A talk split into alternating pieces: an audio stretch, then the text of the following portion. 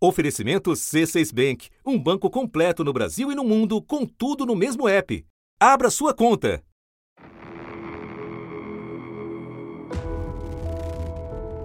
Faz anos que Jair Bolsonaro tenta lançar desconfiança sobre o sistema que o elegeu sete vezes. Não dá para gente aceitar passivamente, na fraude, na possível fraude, a eleição do outro lado. Uma insistência que nem na presidência abandonou. Pelo contrário. Bolsonaro já disse recentemente que ou haverá voto impresso em 2022 ou não haverá eleição. Ele se referia à impressão de um comprovante para fins de auditoria que está em discussão na Câmara dos Deputados e que, segundo especialistas, pode colocar em risco o sigilo do voto. Partidos de centro já estão se organizando para formar maioria para derrubar as discussões do voto impresso que vão voltar provavelmente no dia 5 de agosto na comissão formada para isso. Outros poderes primeiro silenciaram, mas o presidente, acuado por investigações sobre a condução da pandemia e pela perda de popularidade, intensificou os ataques. E vieram os primeiros esboços de tomada de posição. O presidente do Tribunal Superior Eleitoral, Luiz Roberto Barroso, reagiu em nota às seguidas declarações do presidente Jair Bolsonaro questionando a integridade das eleições. O presidente do Senado, Rodrigo Pacheco, também se pronunciou e, enfatizando o que dizia o óbvio, defendeu a democracia e a Constituição. Oito partidos políticos divulgaram uma nota em defesa dos valores democráticos. O Ministério Público Federal procurou fazer com que o seu chefe tomasse uma atitude. Integrantes do Conselho Superior do Ministério Público Federal pediram ao Procurador-Geral da República, Augusto Aras, a abertura de uma investigação contra o presidente Jair Bolsonaro. O motivo são as declarações do presidente contra o sistema eleitoral. Os subprocuradores consideram que a fala tem traços de grave e concreta ameaça ao principal instrumento de concretização da democracia e pode configurar abuso de poder. E afirmam que cabe ao Ministério Público identificar e prevenir condutas potencialmente nocivas às eleições. Enquanto desimpedido, o presidente chegou a um novo patamar, a usar a estrutura do Estado para apresentar mentiras depois de três anos falando em fraudes eleitorais, o presidente fracassou em fazer uma live que tinha o objetivo de demonstrar supostas falhas das urnas eletrônicas. Ao lado do ministro da Justiça, Anderson Torres, Bolsonaro teve que reconhecer que não tem provas de ocorrência de nenhuma fraude. Ele se limitou a apresentar teorias antigas e comprovadamente falsas que circulam na internet. E a reação, desta vez, foi além das palavras. O TSE aprovou por unanimidade a abertura de um inquérito administrativo sobre ataques à legitimidade das eleições. A ameaça à realização de eleições é uma conduta antidemocrática. Conspurcar o debate público com desinformação, mentiras, ódio e teorias conspiratórias é conduta antidemocrática. Há coisas erradas acontecendo no país e nós todos precisamos estar atentos. Precisamos das instituições e precisamos da sociedade civil, ambas bem alertas. A Corte também aprovou por unanimidade um pedido para que o presidente Bolsonaro seja incluído como investigado no inquérito das fake news aberto no STF. Já Bolsonaro não esperou nem 24 horas para voltar à carga. Não será admitido. Não serão admitidas eleições duvidosas ano que vem. O Brasil mudou. Jurei da minha vida pela pátria. Não aceitarei intimidações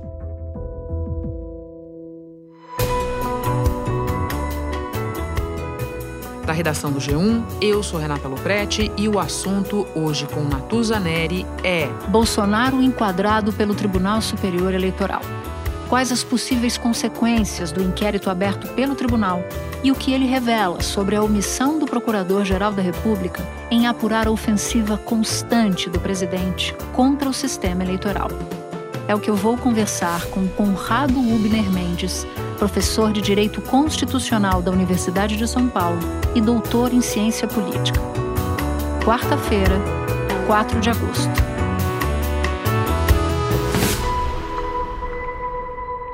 Conrado, eu proponho que a gente comece com um pouco de contexto jurídico. O Tribunal Superior Eleitoral aprovou duas coisas: a abertura de um inquérito administrativo para investigar os ataques do presidente ao sistema eleitoral e um pedido para que Bolsonaro passe a ser investigado no inquérito das fake news, que corre no Supremo Tribunal Federal. Então eu te peço para explicar quais as diferenças entre esses dois inquéritos em relação tanto aos procedimentos quanto às possíveis consequências. Natuza, a diferença é que cada um dos inquéritos investiga um tipo de infração diferente.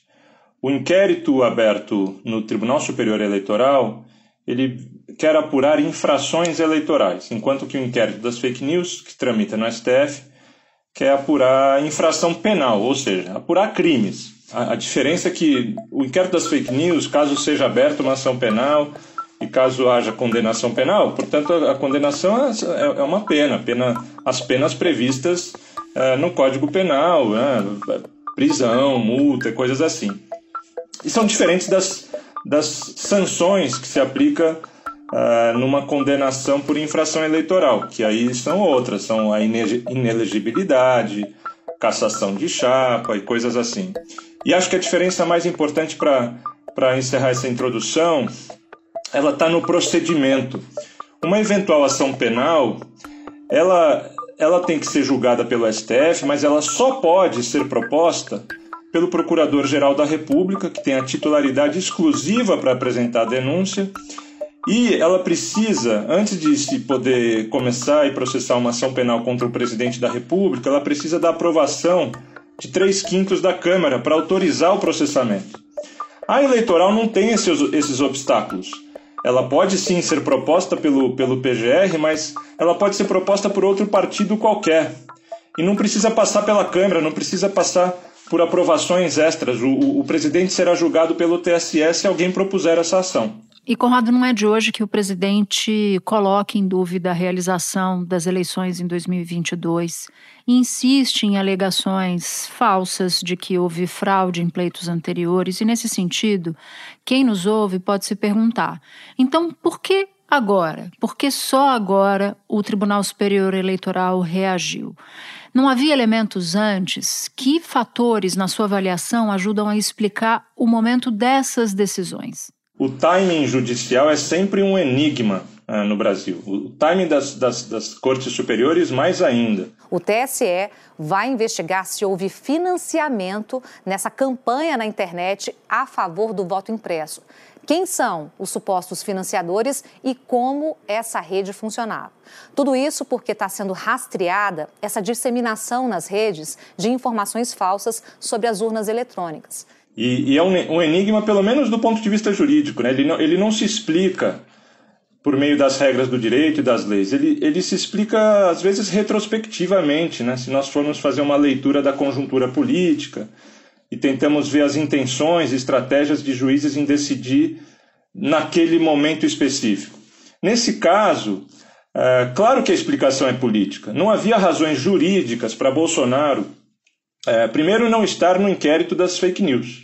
Afinal, é um grande protagonista de tudo que se de tudo que se investiga no inquérito das fake news. Ao pedir que o Supremo investigue Bolsonaro pela disseminação de informações falsas, o TSE sugeriu a análise da transmissão que o presidente fez pela internet na semana passada, para apresentar o que seriam indícios de fraude no voto eletrônico mas que ele próprio acabou admitindo não ter como provar. Mas também não havia razões jurídicas para que algumas iniciativa, para que alguma iniciativa fosse tomada diante dos ataques de Bolsonaro às eleições. A sua campanha antecipada, os discursos e as motocicletas. Eu acho que uh, a escolha por ser agora é uma resposta a essa nova onda de ataques de Bolsonaro, que pelo jeito cruzou uma linha do, do, do suportável, né? que já era uma linha bem elástica, né? já, já, já havia muita leniência em relação à, à uhum. prática do Bolsonaro até aqui, mas, é, pelo jeito, ministros se sentiram é, ameaçados e é um indicador disso o grau de coesão é, das manifestações públicas. Né? Houve uma nota muito importante de assinada por todos os ex-presidentes do TSE e dos atuais ministros do STF. O presidente, o vice-presidente e todos os ex-presidentes do Tribunal Superior Eleitoral desde 1988 assinaram uma nota pública em que defendem o modelo de eleições brasileiro com a urna eletrônica. A nota não cita nomes, mas é uma resposta aos ataques que o presidente Jair Bolsonaro tem feito à urna eletrônica, mesmo já tendo admitido que não tem provas e pedindo o voto impresso. A nota afirma que desde 1996, quando da implantação do sistema de votação eletrônica, jamais se documentou qualquer episódio de fraude nas eleições que a urna eletrônica passou por sucessivos processos de modernização e aprimoramento, contando com diversas camadas de segurança. Que as urnas eletrônicas são auditáveis antes, durante e depois das eleições. Houve uma nota publicada pelos ex-procuradores gerais eleitorais e procuradores da República. Recebemos agora um documento muito importante aqui, ó, em defesa da verdade do sistema eleitoral brasileiro testemunho de procuradores gerais eleitorais. Insinuações sem provas que pretendem o descrédito das urnas eletrônicas, do voto e da própria democracia devem ser firmemente repelidas em defesa da verdade e porque contrariam a expectativa de participação social responsável pelo fortalecimento da cidadania. Há, um, há, uma concertação, pelo jeito o momento é muito sério e parece que essa ficha caiu na cabeça uh, de ministros. E houve, inclusive, uma rara manifestação do presidente do Supremo Tribunal Federal, Luiz Fux, também. O povo brasileiro jamais aceitaria que qualquer crise, por mais severa, fosse solucionada mediante mecanismos fora dos limites da Constituição. Trago uma advertência, porém. A democracia é o exercício da liberdade com responsabilidade. A harmonia e a independência entre os poderes não implicam impunidade de atos que exorbitem o necessário respeito às instituições. Agora eu queria, Conrado, entrar um pouco mais nesse, nesse grande movimento que você acabou de traduzir.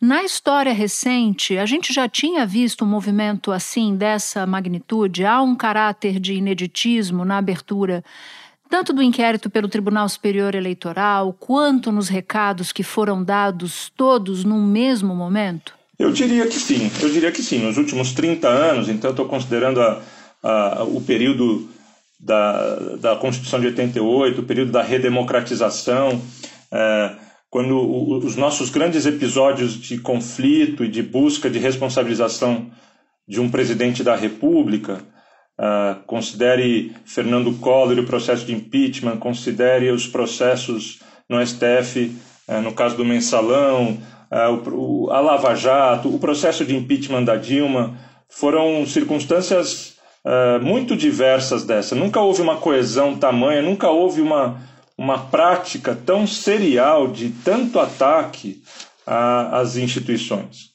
É, os, os, fenômenos que eu citei agora foram muito, muito diferentes, tanto na sua, na, na sua natureza jurídica quanto na reação que eles inspiraram da, da, das instituições. Esse tipo de, de ação concertada e coesa em defesa da democracia Uh, portanto, passa ao largo daquela, daquela histeria do grito anticorrupção que impedia e interditava qualquer outro debate, qualquer problematização. Agora a gente está falando de democracia, parece que está caindo de novo, está caindo uhum. essa ficha de que tá, a, a democracia está sendo ameaçada por uma, por uma prática muito profunda de, de corrosão da instituição eleitoral, da instituição democrática mais elementar, que são as eleições. Né? Uhum. Agora, colocando em perspectiva, ou pelo menos um do lado do outro, o discurso de Fux, que foi dado horas antes do de Barroso. Portanto, o discurso do presidente do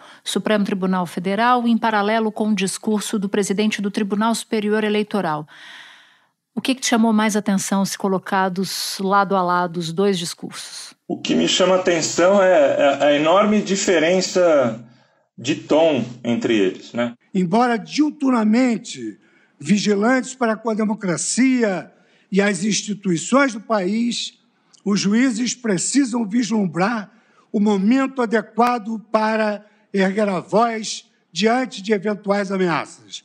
Afinal, numa democracia, juízes não são talhados para tensionar. Ele, ele reproduz uma certa forma de reagir aos ataques de Bolsonaro que Toffoli lá atrás já tomava, que a gente já via até mesmo em 2019, diante de, de algumas ações heterodoxas de Bolsonaro, essa, essa tentativa de conter Bolsonaro, de dialogar com Bolsonaro, de chamar Bolsonaro à razão, e, e, e essas expectativas de moderação, nenhuma é, deu certo. E essa foi a tentativa de Fux. Barroso foi, foi muito mais contundente. Produzimos respostas com fatos provas, conhecimento e ciência, sem adjetivos ou bravatas. A verdade só liberta aos que querem se libertar. Só podemos esperar que venham a ser iluminados algum dia pelo bem. Até lá, serão perenemente prisioneiros do mal. Uh, mas não foi só, além de muito mais contundente nas palavras, ele estava é, diretamente ligada a ações concretas de instauração do, do, do, inquérito administrativo no TSE, de inclusão do Bolsonaro no inquérito das fake news, enfim, de uma resposta uhum. institucional. Se eles ainda enxergam a possibilidade de que a mera instauração do inquérito conterá Bolsonaro, como se a mera instauração fosse fosse um mecanismo, um mecanismo para dissuadir Bolsonaro dos ataques, como se não fosse necessário efetivamente conduzir o, o inquérito com seriedade, isso não vai mais conter é, Bolsonaro. Bolsonaro já cruzou todas as linhas é, possíveis e eventual silêncio estratégico e receoso do Bolsonaro é, poderá tornar esse processo em 2022 incontornável e irreversível. É, é, é, muito difícil. Bolsonaro não tem volta, ele está ele tá num jogo de tudo ou nada é, agora. Né? Bolsonaro radicalizou tanto os seus eleitores que qualquer concessão o prejudicará numa eventual disputa em 2022. Ou seja, não pode ficar só no campo simbólico, porque no campo simbólico seria inefetivo, porque Bolsonaro tem a decisão de ir para esse, esse tudo ou nada. Ele não vai retroceder, né? No campo simbólico, Bolsonaro não tem mais escolhas. A ideia de que o Bolsonaro se modere a partir daqui um governo normal não é mais possível. O ciclo eleitoral está começando. E a, e a, única ficha é, eleitoral que Bolsonaro tem é questionar a própria eleição. E só para situar nossos ouvintes, o Procurador-Geral da República é responsável por investigar e, eventualmente, denunciar políticos com foro especial ou com foro privilegiado, como é o caso do presidente da República. A gente já passou por isso, mas eu queria entrar um pouco mais. O atual Procurador-Geral da República, Augusto Aras, recentemente recebeu um pedido, que você citou, inclusive, de integrantes do Conselho Superior do Ministério Público, para que ele abrisse uma investigação contra Bolsonaro pelas declarações contra o sistema eleitoral. Por isso, há quem diga que a reação do Tribunal Superior Eleitoral ocupa esse vazio, esse espaço deixado por Aras. Mas essa leitura tem lacunas e eu queria entrar um pouco mais para explicar que lacunas são essas. Eu concordo com pelo menos a primeira parte dessa leitura, que é não temos um, um procurador-geral da República, que é a grande autoridade responsável por impor limites ao presidente, não temos um PGR ativo.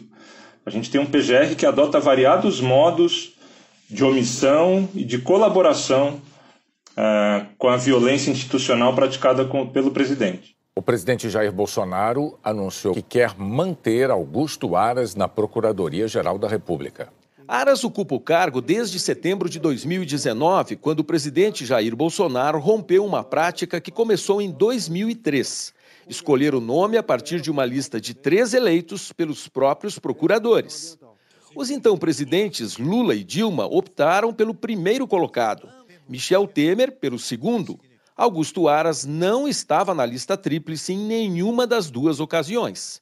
A indicação do PGR é prerrogativa do presidente, mas para ser reconduzido ao cargo, ele terá que ter um novo aval do Senado, que também é palco da CPI que investiga a atuação do governo na pandemia.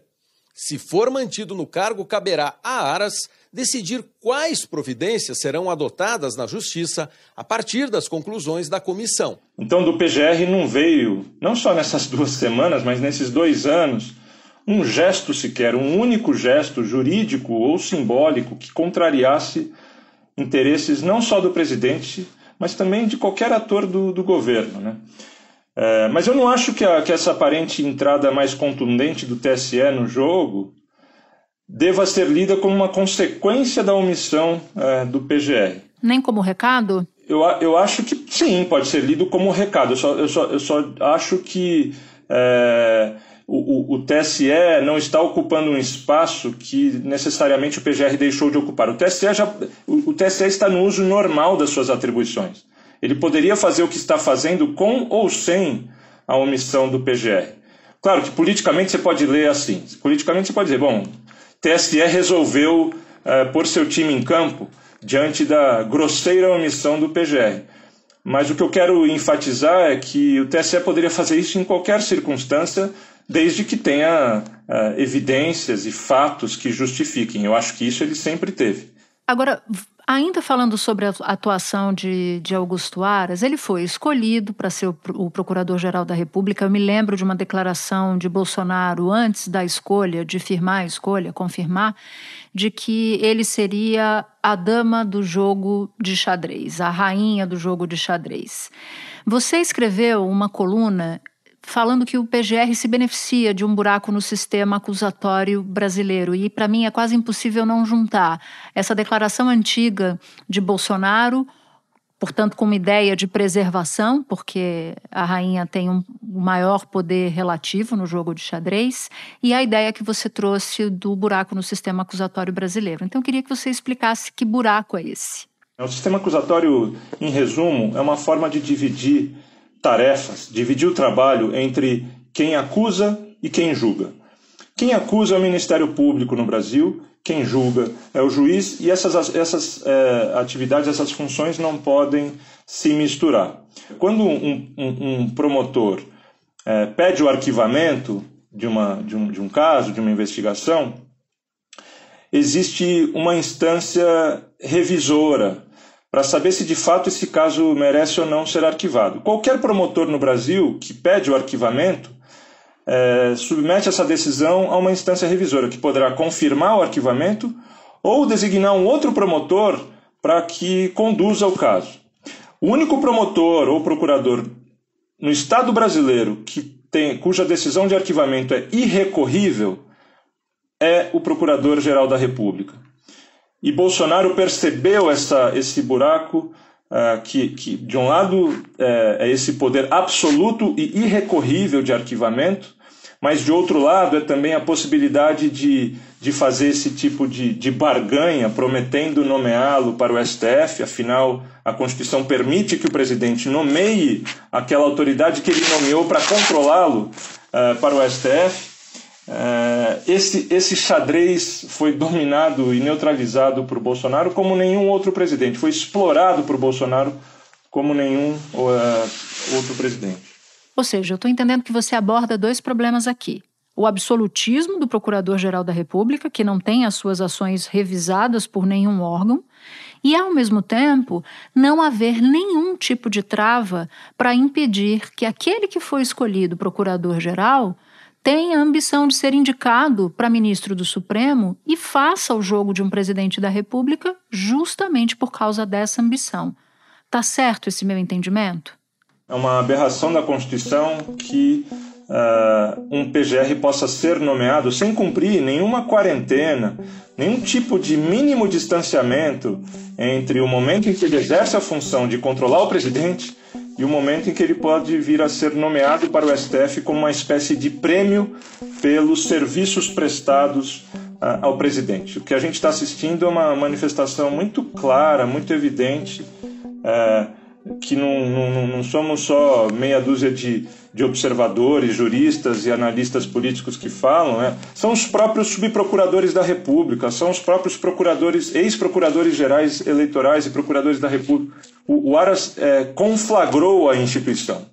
E não há punição prevista em lei para PGRs omissos que deixam de investigar alguém ou, ao contrário disso, que perseguem alvos? Não, não existe um mecanismo que o force a agir, não existe um mecanismo que, uh, como, eu, como eu disse, que, que nos, nos permita ter um recurso uh, para rever os seus pedidos de arquivamento e suas omissões. Mas é necessário lembrar que o, PGR pode sofrer impeachment, por exemplo, pois um PGR pode cometer crime de responsabilidade. Quem julga o impeachment de um PGR é o Senado. Um PGR pode cometer crime comum e ser representado por crime, um crime de abuso de autoridade, por exemplo, um crime de prevaricação e ele seria representado no Conselho Superior do Ministério Público Federal. Fora desses dois mecanismos, uh, não há como juridicamente sancionar. Claro que o, um PGR pode sofrer outros tipos de pressões pelos mecanismos não institucionais, a pressão pública, a pressão do próprio STF, né, que é algo absolutamente inusitado. Nesses últimos meses nós vimos Alexandre de Moraes uh, driblando uh, a, a função arquivadora de, de Augusto Aras para é, fazer a, ações de investigação no inquérito é, das, das madeiras ilegais. É, nós vimos Rosa Weber mandando um recado, uma mensagem enfática sobre a necessidade de se abrir um inquérito, e somente depois dessa mensagem foi que o Aras aceitou abrir o inquérito. E mesmo assim, mesmo tendo aberto o inquérito, o Aras poderá arquivar o inquérito. Então é muito limitado o poder que ministros do STF têm. A imagem que eu fiz quando você explicava era de duas portas muito, muito grandes. A porta do Conselho, que é uma instituição, portanto, do próprio Ministério Público, e se não houver maioria que receba uma representação contra o Procurador-Geral da República, essa porta está fechada, devidamente trancada e possivelmente com as chaves sendo jogada fora. E uma outra porta muito grande, que é a porta do Senado Federal. Se o presidente do, do, do Senado Federal não quiser receber para dar o encaminhamento de um pedido de impeachment contra qualquer procurador-geral da República, essa porta também está trancada e a chave está na gaveta do presidente do Senado. É isso? É exatamente isso. Exatamente isso. É, no, no campo do processo de impeachment, nós hoje estamos nessa encruzilhada. E nunca aconteceu, né? Não, nunca aconteceu um impeachment de um procurador-geral da República. Assim como nunca aconteceu um impeachment de ministro do STF. E, Conrado, para terminar, uma última pergunta bem rápida a respeito do inquérito administrativo aberto pelo TSE e o pedido para que Bolsonaro seja incluído no inquérito das fake news. O que, que acontece a partir de agora? Quais são os próximos passos? Tudo vai depender do ritmo que a, a, a autoridade, o ministro que preside o inquérito, vai, vai imprimir. Uh, Alexandre de Moraes voltou a tocar o inquérito das fake news, vai continuar as suas providências, tomada de depoimentos, quebras de sigilo, buscas e apreensões, se necessário for. Uh, o mesmo vai acontecer com o inquérito administrativo. O ministro uh, Salomão, que é corregedor é, geral eleitoral, vai, é, já anunciou a, a, tomada desse tipo de medida de investigação, essas diligências. Quanto ao inquérito do TSE, é importante dizer, o PGR poderá decidir quanto qualquer outro partido político poderá a, analisar se há elementos suficientes para apresentar e para ajuizar uma ação judicial eleitoral que pode culminar na condenação de Bolsonaro à inelegibilidade. Não é uma condenação penal, mas é uma condenação muito séria uh, para o futuro político dele. Ou seja, ele poderia não concorrer nas eleições do ano que vem. No limite, tudo precisa caminhar rápido, tem aí obstáculos procedimentais, mas não há impedimento jurídico para que isso aconteça. Politicamente, vamos ver como é que esse cenário vai se desenhar. Vai, vai, vai ter que ter muita arte política na condução desse processo. Juridicamente, nada impede que isso possa acontecer. Aí já é uma outra história e vai ser uma conversa para um próximo assunto. Conrado, super obrigada. Vai ser um prazer, né? eu que agradeço. Este foi o assunto. O podcast diário disponível no G1, no Globoplay ou na sua plataforma de áudio preferida. Vale a pena seguir o podcast no Amazon ou no Spotify, assinar no Apple Podcasts se inscrever no Google Podcasts ou no Castbox e favoritar na Deezer. Assim, você recebe uma notificação sempre que tiver um episódio novo. Eu sou Natuzanelli e fico por aqui. Até o próximo assunto.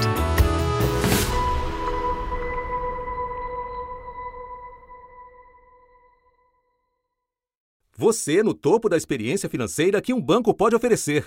Escolha um banco completo no Brasil e em qualquer lugar do mundo. Abra sua conta no C6 Bank.